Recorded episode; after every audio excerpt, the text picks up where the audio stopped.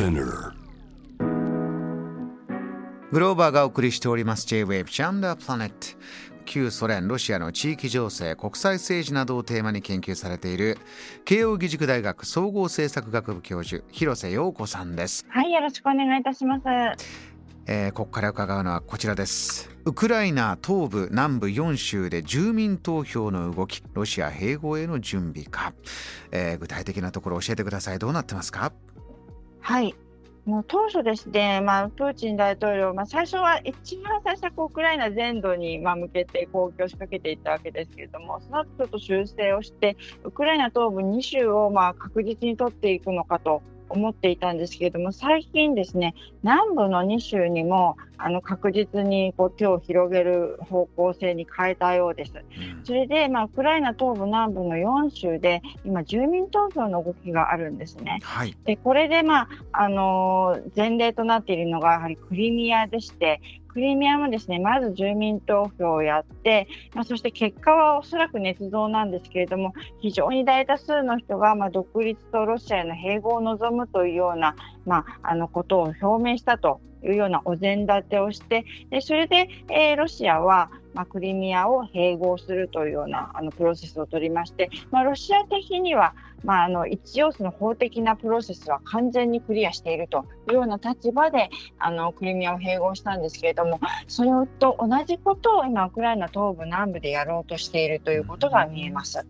広瀬さんは旧ソビエト連邦の時からずっと研究をされてますが今お話に出ましたクリミアこれは2014年のクーデターがウクライナであってえーそこをきっかけにでした。クリミア、えーそして、はい。ウクライナの東部南部4州。ここは地域としてどういった地域でえーであるからロシアはここを何としてもと、えー取りに行ってると。どういうふうに分析されてますか？そうですね基本的にこの4州はロシア語を喋る人が非常に多い地域なんですね。いわゆるロシア語話者が多いところですので、まあ、そもそもこうロシア人とかロシア語話者がいるっていうところについては、まあ、あのロシアはルースキーミールこうロシアの世界というような言い方をして割とこう自分たちの勢力圏であるような見方をしてきたんですけれども、まあ、特に今回南部についてはですねもう一個重要性がありましてというのはクリミアの,、まあ、あの安定的な経営をするためにはやはり南部とつながっている必要があるということがあるんですね。というのはクリミアというのはずっとそのまあヘルソンから水を得ていたんですけれどもあの2014年にえーロシアに併合された後というのは、まあ、ずっと水不足だったわけです。うんまあつまりこうウクライナは併合されたウクライナなんかにこう水を渡すかということで、まあ、ヘルソンからの水を止め水供給を止めていたんですけれども、まあ、今回戦闘の中でえまずこうロシア軍がヘルソンのダムを破壊したことによって、まあ今潤沢にこうヘルソンから水が、まあ、クリミアに供給されているというような状況があります。でそういうことからもですねやはりクリミアとこうセットで南部もあのロシアのものにしておかないと、まあ、この地域安定的にあの運営できないというふうに考えた節があるのではないかと思います。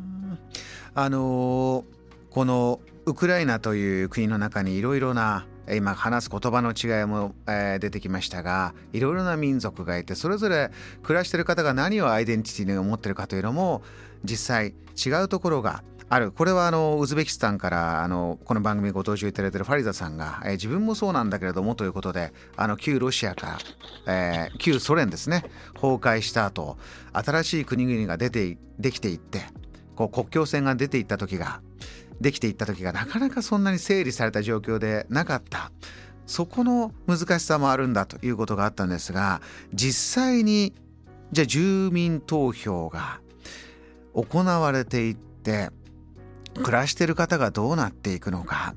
広瀬さんここからの広瀬さんの、えーここを注目しておいてほしいというところがあれば教えてください。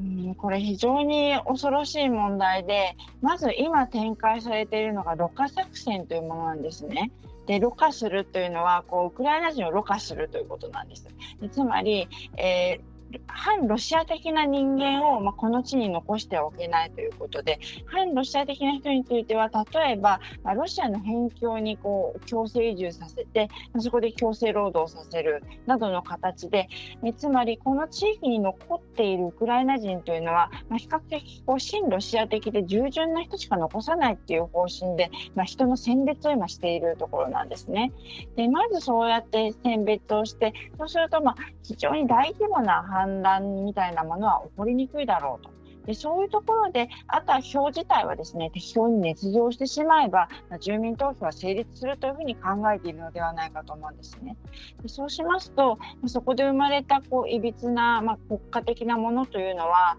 まあ、非常にこう常にこうロシアから抑圧され、ま、そこにいる住民というのも、まあ、一部にはこう親ロシア的な人もいるかもしれませんけれども、非常にこう自分の本心をあの覆い隠して生きていくような人も増えていくのではないかと思います。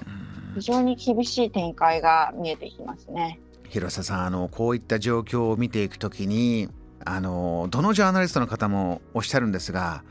もう何が真実なのかがどんどん分からなくなっていくどう分析したらいいのか、えーまあ、どちらの側も、えー、お互いのこうえー、て言いますかね、まあ、プロパガンダという方もいれば、えー、情報がこれ取れないからもうわからないという方もいますしここから先の難しさはこう分析する側も出てきますか？いかがでしょうか？いや非常に難しいですね。で、まあ、おそらく住民投票はロシアはやってしまうと思うんですね。で、やってしまったとしたらもう結果がどうあれ、やってしまったもの勝ちなわけです。ま、そこは非常にこう民主主義の弱いところでもあるわけなんですけれども、とにかく間違ってでも何ででもこう選挙が行われたってなりますと、そこでこうある意味こう民主主義プロセスみたいなものが生まれてしまうわけなんですよね。で、おそらくそれしてロシアはまあ法的偽装みたいな形まあ、自分たちのロジックで自分たちの正当性を主張し続ける、まあ、そうしますと、まあ、欧米とはもうすれ違いしか起こらないわけです。まあ、非常にこう厳しいですし、まあ、そしてこの住民投票をまあ行われてしまったロシアに対して西側ができることというとやはりもう制裁ぐらいしかないわけなんですよね。そしてやはりあまり効果的な抑止もできないということで非常に悩ましいですね。ここの溝がどんどん深まっていくということになってしまうような、えー、そういった分析いただきました。わかりました広瀬先生。またぜひよろしくお願いします。今夜ありがとうございました、はい、ありがとうございます。JAM The Planet